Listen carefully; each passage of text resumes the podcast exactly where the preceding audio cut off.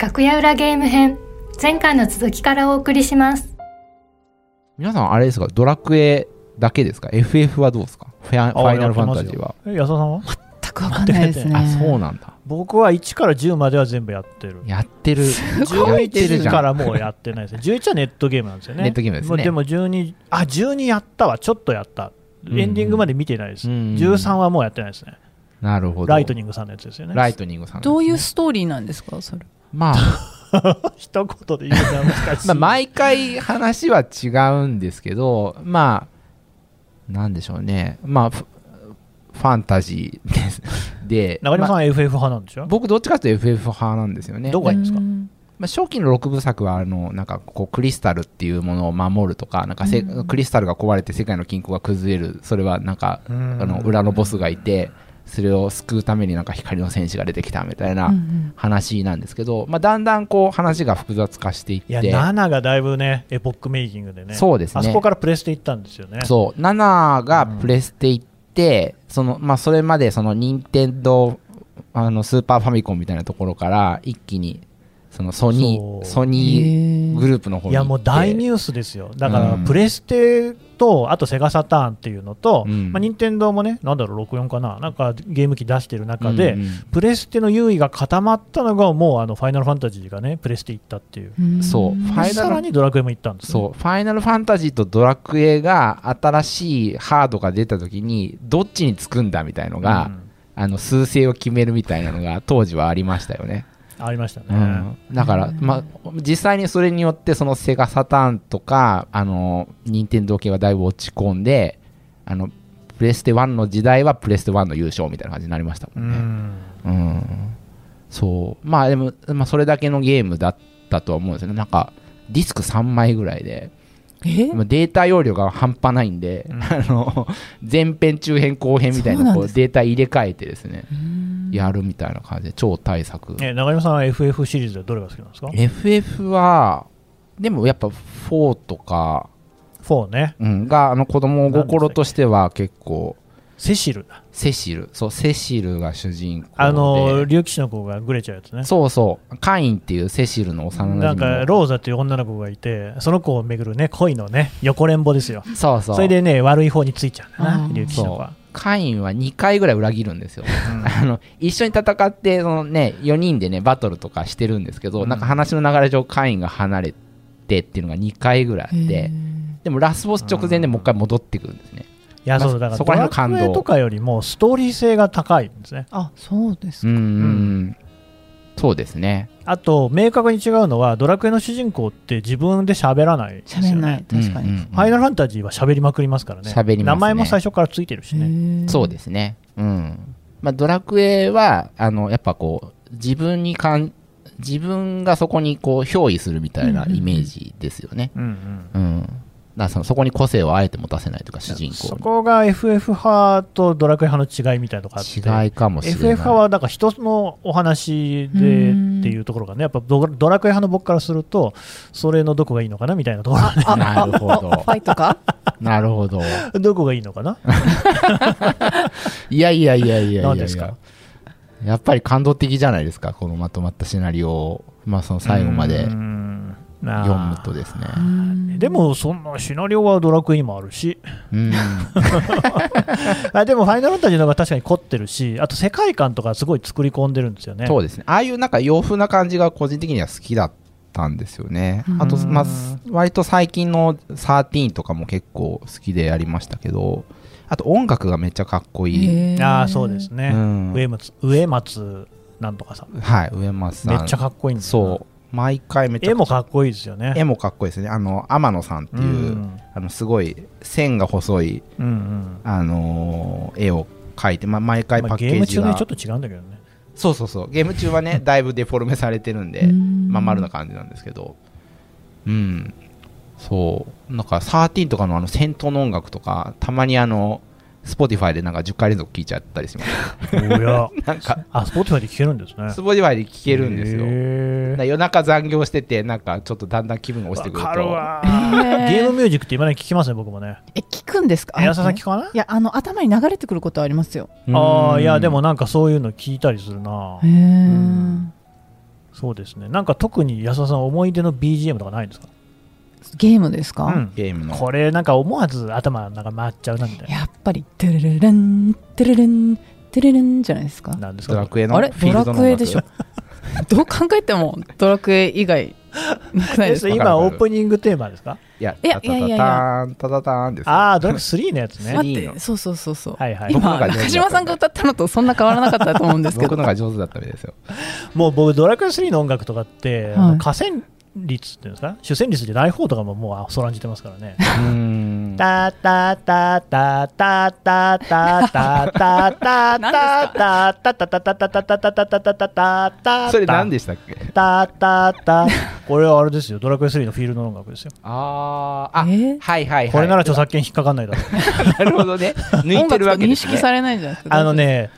えっとね音源的にファミコンって3つまでしか音が一緒に出せないんですよ。そうそう。だから、えー、と主旋律とその、まあ、いわゆるドラム、ドラムじゃないやあのベースラインと、あとはだから、ドラクエってウィンドウを開くときにピッと音するでしょ、うん。はいはいはい。ああいうピッとかって音出すと、そこだけね、もう音がだから、そこ重なっちゃうから、BGM 流れなくなっちょっと流れなくなるんですね。とかね、だからうん。3音詳しい。で、あの杉山浩一さんのあのクラシックでね、うん。オーケストラでも再現できるようなものを3音でやってるっていうことの凄さ。うん。がファミコンの音楽の凄さなんですよね。うん、なんか、なんか杉山先生、この前ね、お亡くなりになりましたけど、残念ですね。なんかツイート的な記事いっぱい出てて、えーなんかまあ、当時、その、堀裕二さんとか鳥山さんとか、その30前後ぐらいのお若いチームの中で、す杉山先生はなんか50代ぐらいの、もうなんかもう、もう、大家なんですよ、すでに音楽界の。うんだけど、俺も一緒にやらせてくれってい言って。やだってそのうんグループサウンズとかやってた人ですもんね、うん、すごい方ですよ。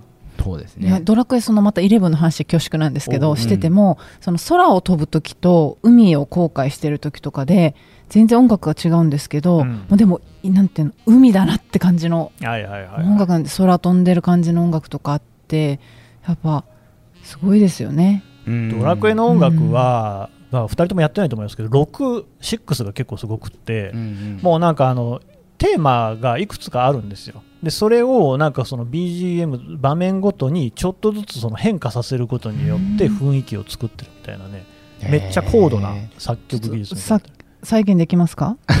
だからちょっとこれ言うとせねやっぱ著作権的な問題もあるんで。それでもちょっと変えてるっていうのはそのやっぱ容量の関係で工夫してるってことなんですか？いや容量というよりはもうその時はスーファミだからそのまあねはなストーリーに直結してくるんですけど結構ね表の世界と裏の世界みたいなのがあってそこの2つを行き来するんですよ。はいはいはいはい。で片方はまあもういい今更いいと思うけどあの夢の中の世界なんですよ。うん。だから全ての音がゆっくり流れてるの。えー、で現実の世界の方に行くとこうなんか現実っぽい速さになるんですよね。すすごい。そういうみたいなところが本当世界観が作り込まれてますよね。そうそうですね。だ音とりあえず当てときゃいいじゃなくてなんかもう世界観の裏付けと一体になってるみたいなところですよね。いや面白い。でもファイナルファンタジーとかの方がそうだと中島さんは言いたいんでしょ？そう。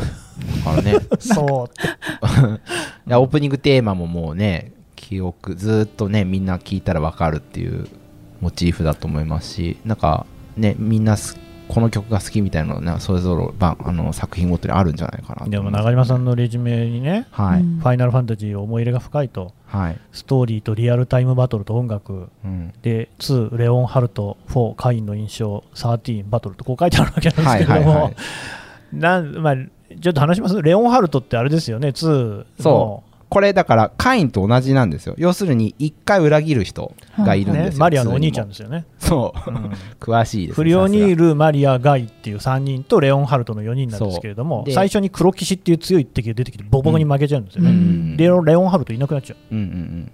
そう。ででレオンハルトが連れ去られたっつって助けなきゃとか世界を救わなきゃっつって残りの3人があと1人の、えっと、ユーティリティ枠であの毎回いろんなメンバーが一時的に入ってきて抜けていくみたいなところではい、ミウとかね。ヨーゼフとかね。そうそうそう、うん。でえいい3人プラス1人で話進めていくんですけど途中で立ちはがはだかるあの敵のあの中ボスみたいなやつがいてでいつもそいつとなんか絡みながら進んでいくんですけど最後そいつがえあのラスボスの皇帝になってだけどそれがレオンハルトだって話になって、で最終的にレオハルトは改心してもう一回仲間になってであの裏の皇帝みたいなやつが出てきてそいつと最後戦うみたいな話なんですよ。でもそいつブラッドソード持ってると一発で倒せる。っていう裏技ね。また裏技がここでも。あのねファイナルファンタジー2はちょっと、ね、システムが変わっててドラクエみたたいに普通にレベル上げするんじゃないんですよねあれ確かね、うんそうそう。なんかあの同じジャンルの武器で殴り続けるとその武器の熟練度が上がるとか、あちょっと複雑なね。そう。あとあれだ。あの本ファイヤーのをフあったわ。ァイヤーを使うとファイヤーを覚えてファイヤーの魔法が使えるっていうのが普通の使い方なんですけどえっとなぜかそれが装備できちゃってファイヤーの本で殴るとめっちゃ強いみたいな、うん。結構バグの多いゲームでしたそねうそうそう難易度はでも高かったですねすごくね。そう。なんか最後までクリアできなかったんじゃないかなファイナルファンタージーはね昔のやつは結構そういうとこある。3もそうで最後クリスタルタワーとかってずっとセーブできないんですよね。そうそうそうだからもう一発でクリアしないといけないっていう。そうなんですよ。最後なんかエウレカっていうところとクリスタルタワーってこととあとなんかラスボスの最後の住みかみたいなところが 3, 箇所あってむちゃくちゃ長いし中ボスが56体出てくるんですよね。うんうん。でそのエウレカの前のフィールドでしかセーブができないんですよ。でラスボス倒しに行くのに普通にやっても1時間半以上かかるんですよ、はいはいはい。でここで安田さんちみたいな問題が現れて途中でセーブできな1い時間以上ゲームやっちゃいけないって言われてる中でこれどうやったらいいんだろうめっちゃ問みたいな題ですね。必ず立ちはだかるこうリアルの問題。いやどうするんですか？もう交渉するしかない、そうなんかあの1週間やらなかったから日曜日に代わりに2まとめてね。時間やらせてくれとか言ってやるみたいな。なんかそんな感じでしたね。なるほどね、うん。私途中であのやっぱセーブできるポイントがなくて、うん。寝ちゃってあの 寝落ちしちゃってあの主人公がずっと壁に向かってるっていうことがありましたね気づいた。ああるある。寝落ちあるよね。ありますあります。あるねあのあとレベル上げのためにあのゲームパッドを十字キーと A ボタンをセロテープで貼り付けたまま。何ですかそれ？どういうことですかなんかこう割とそんなにあの戦っても死なないぐらいのレベルのフィールドで、はいはい。えーっとそういう十字キーと A ボタンをずっとテープで貼ったまま自分は寝て8時間後に起きてでテレビつけるとレベルがめっちゃ上がってるすごいですね。うんうんなんかね無限ループしてる洞窟とかあるんですよ。ドラクエ6とかなんだあけど。そう。右行ったらず右行ったら最後左から出てくるみたいな、ね、そうするともうずーっとぐーっとねあの十字キーのボタンをねセロテープで止めとくと動き続けるわけですよね。で敵とエンカウントし続けるからみたいなね。あ、うん何回かそこ通らないといけないってことなんですか、まあなんか動かないと敵出てこないからあとは連射ボタンみたいなのを押しっぱなしにしておくとあ連射ボタンもありだからますね昔そういうこうなんかコントローラーあったじゃないですか、はいはい。押すとこうブーっと押しとくとじ勝手に連射してくれるみたいなやつ。うんうんうんわかります？そもそも連射って覚えてますか？高橋名人16連射ね。毛利名人14連射。僕高橋名人の冒険島持ってましたよ。ああ出た。ね。出た。そうそう。あの頃はだから シューティングゲームとかでとにかくどれだけ早くボタンをこうこするようにねこう打ってそれでこううまい具合やるかっていうのが一つのステータスだったわけですよね、うん。でそれはでもやっぱり一部のちゃんとこう鍛えた人しかできないでしょ？でそれを誰でもできるようにボタンをずーっと押しとけば勝手に連射してくれるようなコントローラーとかをその周辺機器として売り出すようになって。えそうなんですか？それ別売りであるってことなんですか？そうそう、うん。別売りえでじゃああの通常ついてる本体ではできないけど別売りのをつけるとその連射が可能になるアタッチメントのあれのうん。機構とかあるじゃないですか,、だからそれつけて。そうなんだ。いや、うん。私もねあの連打しないといけないけどできないからつま爪先でささささささっとはいこうはいや爪ボロッボロになって。あるある呆然としたことある。あれ？これ？みたいな。結構ショックだったよくあるね。受ける。そんな便利グッズがあったんですね。うん。知らなかそうった。うん、高橋名人有名でしたよね当時ね。えーっとなんかもう最初の話でむちゃくちゃ時間を使ってますけど。いやいいです。よもっとやってくださいよ、はい。まあもうえー長嶋さんの思い出深い作品言ったらいいじゃないですか。そうですね。まあ RPG で他に、まあ、ちょっとえー元祖 RPG って言ったらウィザードリーとか。ウィザードリーこれご存知ですか？私は知らない。全く近野さんウィザードリ知ってるーをモチーっていう感じフにドラクエとかをむしろウェザードリーは日本版みたいな形でドラクエめっちゃ知ってますよ。うん、始まって。でもこれも子供ながらにはむちゃくちゃ難しいゲームであのなんだろう最初の街が地上界にあってでひたすらその地下に潜っていくんですね、うんで最し一番深い階にラスボスがいるみたいなうんゲームでひたすらそのダンジョンを巡るみたいな。あでなんか難易度がすごくてなんか宝箱開けたらあのーなんか罠が飛んできて死にました。とか。なんかこういきなりこう落とし穴に落とされて、うん。ラスボスの直前の回まで落ちてなんかめちゃくちゃ強い敵出てきて死にました。とかなんかそういうなんか不条理だけど そこをどうクリアするかみたいな。であのその地図がえーっとその右行って左行ってみたいなのが、はいはい。えーっと最初のやつとかだと全くないのでこう自分で手書きで書かなきゃいけないんですね。ノートとかに。ああ印とかないと。そうそうそう。もう完全にその迷路みたいなやつなんへでーでそれをなんかメモりながら進まないと自分が今どこにいるのかすら分からなくなるみたいな。で、えーそこで死んだ時に死んだらえっとなんかメタ的な感じで画面はその地上界に戻ってくるんですけど誰もキャラクターがいなくって、うんうん。で酒場でまたレベル1のやつを集めるとこから始めなきゃいけないんですけど、えっと、セーブとしてはそれ1個しかないので続いちゃってて死んだキャラクターがその5階のどっかとかであのいるんですね。死んでる状態でいるわけですよ。でそれを救出しに行かなきゃいけないんですね。そのつそのせっかく育てた強いやつを復活させるためには一回そいつらを助けに行くために同じ強さぐらいのやつまで頑張って育てて救出するメンバーを作らなきゃいけないんですよ。うんでも救出メンバーの方が強くなったりまあ、そしたらもういいかみたいになるんですけど助けずに。そうそう。でただ本当マッピングを手書きでしてないとその助けるべきメンバーがどこの どこの座標にいるかがわからないみたいな。めちゃくちゃ大変なゲームじゃないですか。超大変なんですよしかも復活すると限らないっていうね。そうそう。ドラクエとかファイナルファンタジーとかだと、まあ、死んでもすぐすぐとか確実に生き返るじゃないですか。まあそうですね。うん。ザオリクとかが出たり、はいはい。教会行ったりすればね。だけど、ウィザードリーの場合は、死んだ時に、まあ、寺院で生き返らせてもらうことできるんですけど、あの、2分の1だったかな、確率があるんですけど、うんうんうん。失敗するんですよ。はい。失敗すると灰になっちゃって、灰になるんですよね、で二度と戻ってこないの。データも消えちゃう。えっとね多分2段階あってえっとその肉体はあるけど死んでる状態で復活させようとすると、えー一定の確率で灰になっちゃうんですね。で灰になるともっと教会にお金積んで復活させるってことができるんそれでだけ、どそれも失敗すると完全におじゃになっちゃうキャラクターが、へうん。うんで、なんかその、肉体の方に関しても、そうやってモンスターにやられた場合は残ってるけど、なんかね、いろんなこう呪文とかを使って、壁の中に入っちゃう時とかあって、そうするともうどうにもならない。全員死んじゃう。そうそうその呪文で壁にっていうのもその自分でマッピングを作ってて またマッピングそうあの 10×10 みたいなあの地図をその1階2階地下1階2階と作っていかなきゃいけないんですけど、えーその3階の6の3に飛ぶみたいなその座標を指定できる魔法があってワープの。はははだけど6の3が自分で作った地図だとなんかこういう場所みたいに思ってたらその地図が若干書きずれててあの完全にコンクリの中にめり込んじゃうみたいな ことが起こるともう助けられない。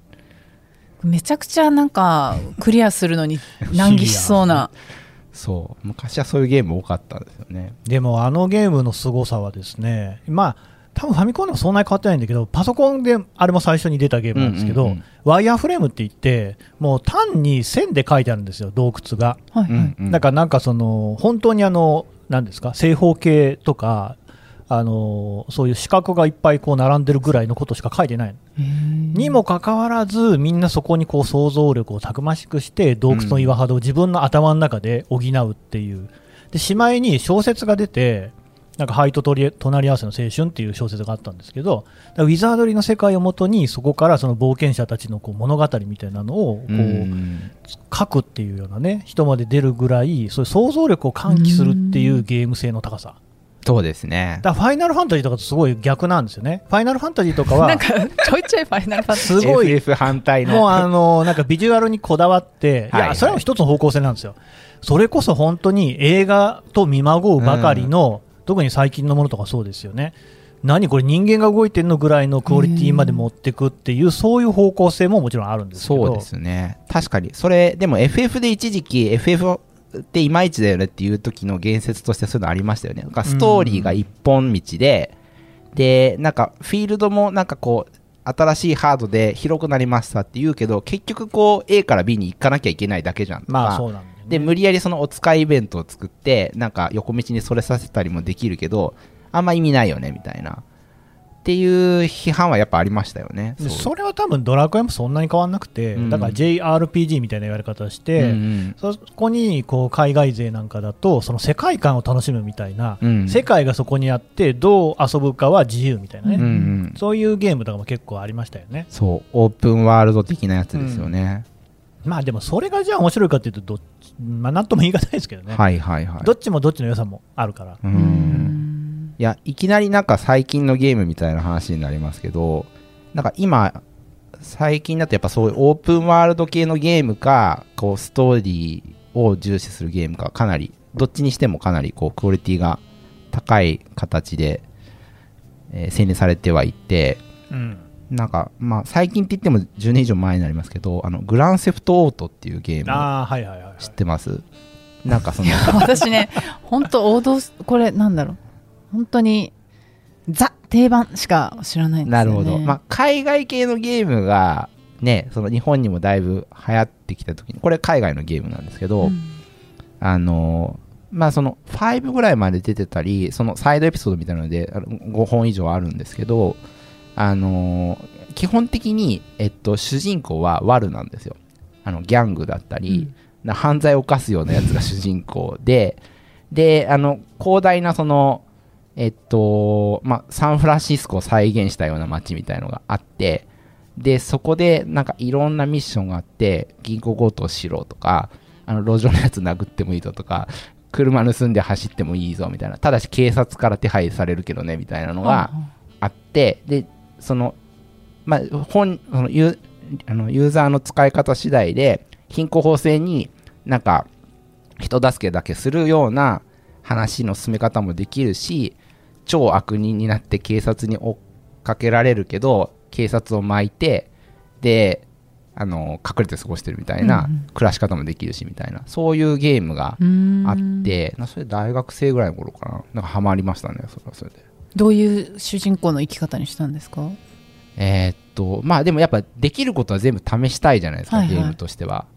だから、どんな展開になっていくのかを見たいそうそう。だから、本当に銀行から、銀行に真正面から乗り込んで、バンバンバンってやったらどうなんだろうみたいな。あ、やっぱダメだったみたいな。あのーすごい、無理やり高いビルの一番上までの上がって、飛んだらどうなるんだろうとか、でも飛んでも助かるパターンがあるらしいとか、へーなんかそういうのをなんかやってましたね。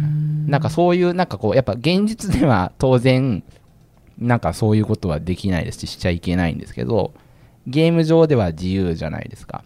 で、まあ、そのゲーム上でそういうことすることを、まあ、実際の人格もそういう悪人だっていう風にならなくて済むのがそのゲームの、はいはいはい。あのある意味あの良さだと思うので、まあ、そういうことの面白さっていうのはありますかね。ううんんだからこれがね、またこうゲームがネット上で、それこそメタバースみたいな形になってくると、うんうん。また問題点が変わってくると。うんうんうん。だから、まああのまあ、オープンワールドなんですよね、基本的にね、フォートナイトとか、ロボロックスとか、マインクラフトとか、全部、それゲームなんですけど、うん。ゲーム上でいろんな人が交流もできるんですけど、うん。まあ、悪さもできるわけですよ。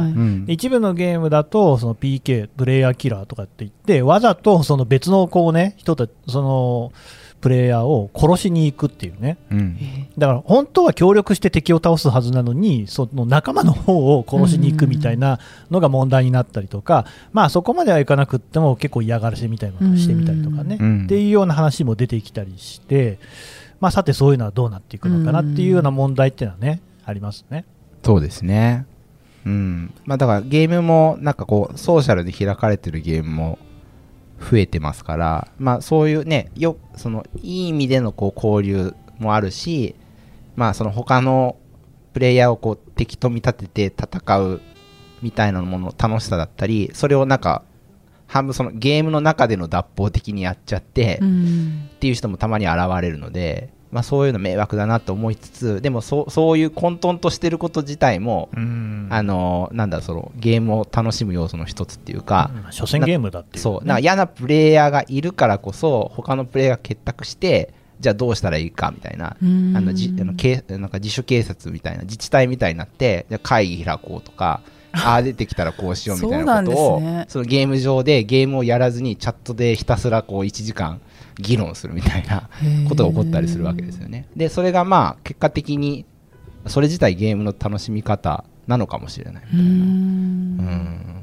これね世界観で言うとね中島さんがレジュメに書いてきたこのうん「俺の屍を越えてゆけ」っていうゲームね、あご存知です？知ってますよ。やりましたよ。増田昌司さんですよね。さすが。この人は記載でね、リンダキューブであるとかね、まあ、天あの天外魔境のね、天外魔2とかで名を成した人ですけど、ちょっとやっぱり狂った人が出てくるゲーム作らせたら最高の人なんですけど、これ、どういうゲームかちょっと 紹介してもらっていいですか？これはですね、なんかあの日本の、えっと、八百万の神様みたいのがはい。モチーフになってて、で主人公はなんかその八百万の神様を宿した人みたいな、ただ、あので、なんかこう、八百万の神様と、なんかある意味、結婚するみたいな感じになって、そうすると子供が生まれるんですけど、えーただ、2年しか生きられないんですよ。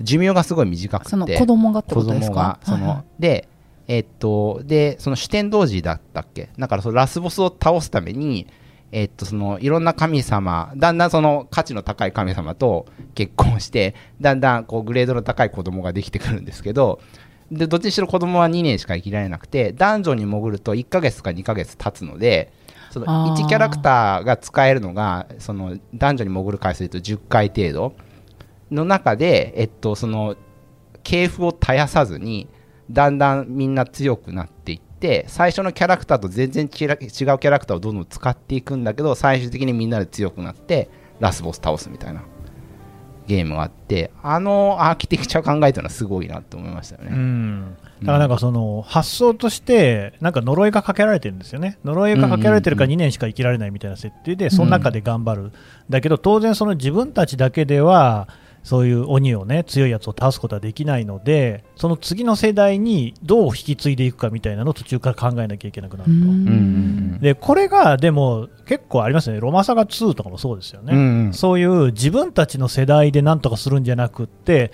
こうだんだんこう引き継いでいくことによって世の中を良くしていくみたいな考え方、そうですね。うん。ロマサガもなんだろうこう皇帝その国を治めてる皇帝の話でその脅かすラスボスを倒すんですけど1台じゃ倒せなくってその七英雄っていう敵がいてでそれを束ねるラスボスみたいなのがいるんですけどなんかその王様1台あたり七英雄1人ぐらいしか倒すスパン時間がなうん軸がなくって、で時代に引き継いでいかなきゃいけないんですよね。っていうなんかこうそういうなんか歴史もれ年代もの歴史ものみたいな面白さ、でそれをどのこのこいつが生きてる間にここまで進めないといけないとかあのーここで中途半端だからもうバトンタッチさせようとかなんかそういう戦略もあったりするっていう話はまだまだ続きますがこの続きは次回お送りします朝日新聞ポッドキャスト楽屋裏ではリスナーの皆様からトークテーマも募集しています。ハッシュタグ朝日新聞ポッドキャストでつぶやいてください。